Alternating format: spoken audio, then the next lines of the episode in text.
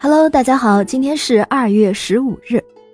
我们今天来讲一讲洋务运动倡导者李鸿章的事迹。因为李鸿章呀，就是诞生于一八二三年的二月十五日。李鸿章是中国清朝晚期的政治家、外交家、军事将领，他有很多的称呼，比如李中堂、李二先生、李副相等等。当然，比较多的是被大家称作是李中堂。李鸿章的一生轰轰烈烈，他是道光二十七年的进士，在早年曾经随曾国藩镇压太平天国运动与捻军起义，并且受命组建淮军，兼北洋通商大臣，累加至文华殿大学士，封一等素一伯。当然，在李鸿章的一生中，他作为洋务运动的倡导者和代表人物的身份就显得特别突出。经过两次鸦片战争的失败。以及太平天国的打击，清朝内外交困，清朝的一部分官僚开始认识到西方坚船利炮的威力，为了解除内忧外患，实现富国强兵，以维护清朝的统治，有一部分人开始学习西方文化和先进的技术，这样的一部分人就被称为洋务派，比如恭亲王奕欣，还有曾国藩、李鸿章、左宗棠、张之洞等等，都是洋务派的代表人物。当然，其实，在洋务运动之前，就有一些学者提出了学习西方国家的优点，以增强国力。例如，魏源在《海国图志》中就主张师夷长技以制夷。李鸿章的变法是从自强开始的。在同治四年，他在曾国藩的支持下，收购了上海虹口美商奇迹铁厂，与韩殿甲、丁日昌的两局合并，扩建为江南制造局。与此同时，苏州机器局也随李鸿章迁往南京，扩建为金陵机器局。同治九年，李鸿章调任直隶总督，他接管了天津机器局，并且扩大生产规模。于是，在中国近代早期的四大军工企业中，李鸿章一个人就创办了三个，另一个是一八六六年左宗棠创办的福州船政局。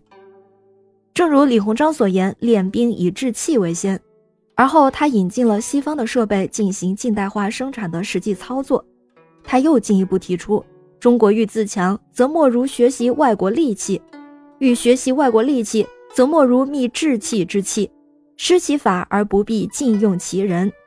欲觅制器之器与制器之人，则或专设医科取士，是终身选以为富贵功名之故，则业可成，亦可精，而才亦可及。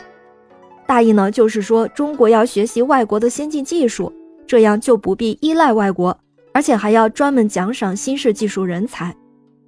李鸿章在十九世纪七十年代出任直隶总督之后，看到世界各国的发展，他更是痛感中国之积弱不振，原因在于患贫，得出富贵相因，必先富而后能强的认识，因此。他又把学习西方的重心转移到以求富为目的的民用工业上来了。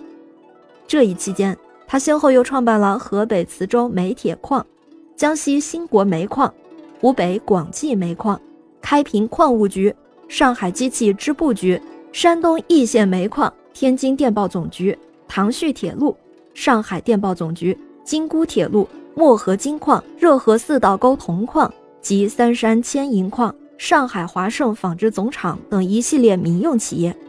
可以说这正是中国近代化开始的标志。虽然洋务运动最后随着甲午战争的失败，北洋海军全军覆没而破产告终，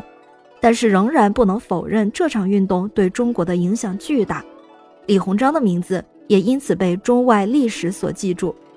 在光绪年间，李鸿章成功出访欧美各国。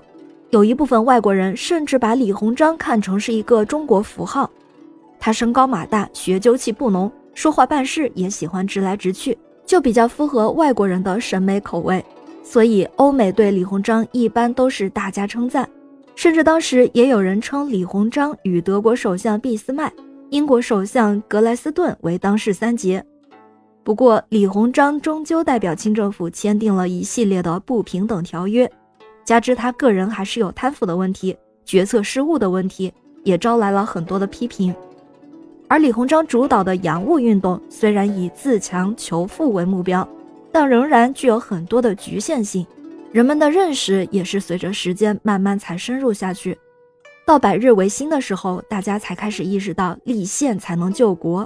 而五四运动的时候，国人已经认识到改革还需要从思想着手。感谢您收听今天的故事，咩咩 Radio 陪伴每一个今天。